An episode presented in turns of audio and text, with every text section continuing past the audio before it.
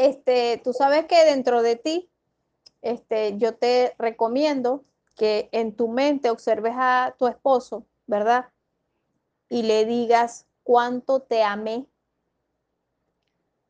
cuánto te amé. Mi amor por ti se ha transformado, pero te amé inmensamente. ¿Me concederías el inmenso permiso, por favor, de reconocer ese amor y puedas compartir conmigo nuestro hijo.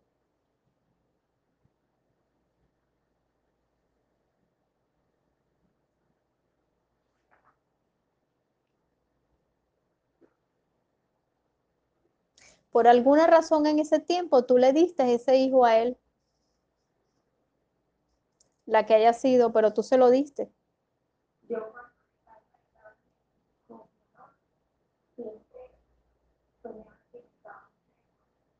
Ah, tú se lo diste. Ah, sí, soñaste que te ibas a morir y se lo diste. Se lo entregaste. Ah. Mm. Sí. Entonces, esto, esto que tú sientes que tu hijo solo quiere a tu papá, a su papá, y no te quiere a ti más o menos, ¿verdad? Es porque dentro de ti en algún momento dejaste ese amor, lo cediste. Eso sucede mucho también a las mujeres que les enseñaron a que el hombre era lo más importante. Así el hombre, la pareja sea complicada, el esposo sea complicado, desagradable, mal padre. Bueno, esos hijos aman de más a ese papá, porque su vida entera es su papá. Ese papá eh, es todo, y es porque te acostumbraron a que el hombre es lo más importante y que esa es la voz de, de mando. Pregunta. Pregunta, pregunta, pregunta. Ok, Noris. Sí. Noris.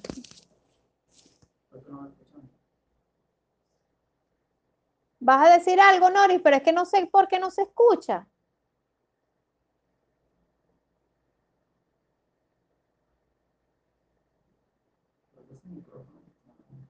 Es el micrófono. Ah, ok. Aquí dice Cecilia. Y cuando es el padre quien te dice, estudie, estudie para que no le aguante a ningún hombre, todos, todos son iguales. Bueno, eso, eh, Cecilia, imagínate, eso fue lo que él escuchó de su mamá y cómo tu papá, estás hablando de tu papá, ¿no? Y cómo tu papá se anuló como hombre. O sea, cuando un hombre dice eso, todos los hombres son iguales.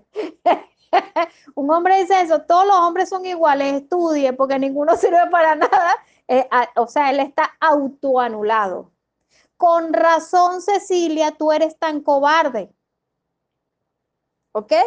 O sea, no te lo estoy diciendo con, ánimos de, y te pido disculpas, pues si fui fuerte, pero sé que cuando hay, hay situaciones en tu vida en donde tienes que ir hacia adelante emocionalmente, una parte de ti se quebranta un poco. Y es porque tu papá se autoanuló. ¿Ok? Eso tiene mucho que ver con la historia de sus abuelos, de tus abuelos paternos, y cómo de alguna forma este, esa mamá, o sea, tu abuela paterna, anuló a lo que es la figura del hombre, lo que le hizo ver a su hijo que los hombres no servían para nada, y es, también eh, la realidad de que cuando hablan de que estudie, estudie, salga para adelante, es porque venimos de una familia en donde hubo mucho sufrimiento por el machismo y donde la sumisión fue muy grande. ¿ok? Entonces es importante que te des el permiso de decirle, papá, te pido permiso para amarte. Él no se lo permite, te pido permiso para amarte.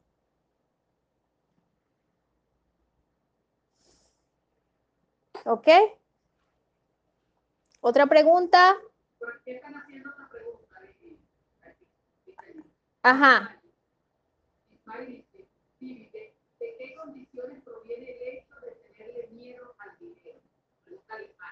Bueno, fíjate, Lismari, el miedo al dinero viene de una condición, la, la condición indígena, y es la más, la más eh, sencilla de ver.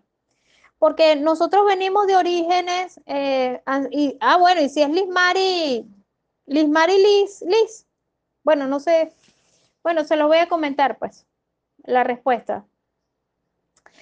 Cuando nosotros tenemos descendencia, eh, somos descendientes de indígenas, o sea, sí, Lismari, eh, le- descendencia indígena, eh, muchos indígenas perdieron sus vidas por, por tener oro, ¿ok? No por tener dinero, sino por tener oro.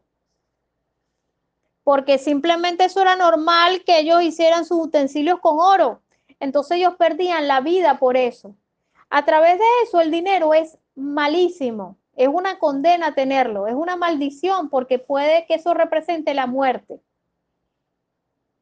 ¿Ok?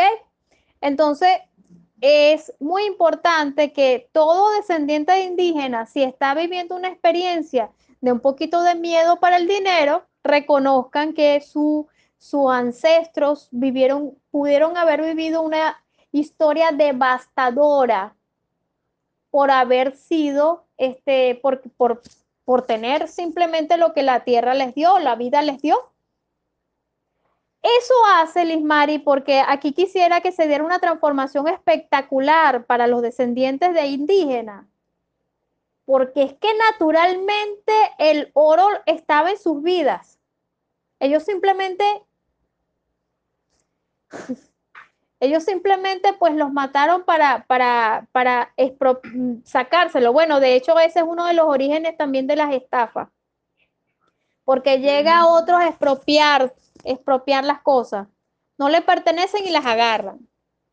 Entonces, si nos damos la oportunidad de construir esto y decir, ah, pero es que esto forma parte de mi orden natural, lo que hago es reconocer la, la, la valentía que experimentaron y su valor, ya dejó de, serme, de darme tristeza, sino más bien reconozco que fue su historia de vida.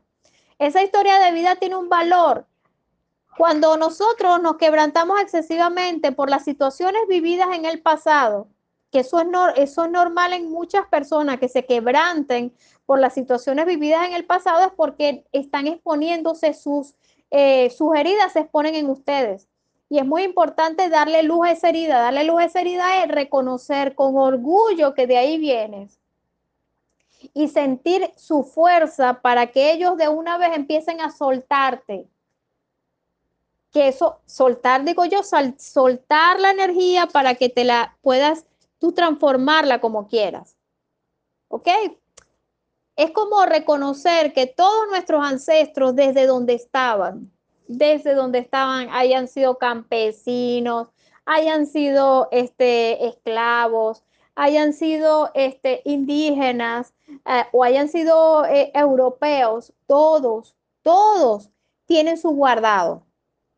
Ese guardado, nosotros tenemos que darle la oportunidad de comprender que para eso es que estuvo, estuvo guardado.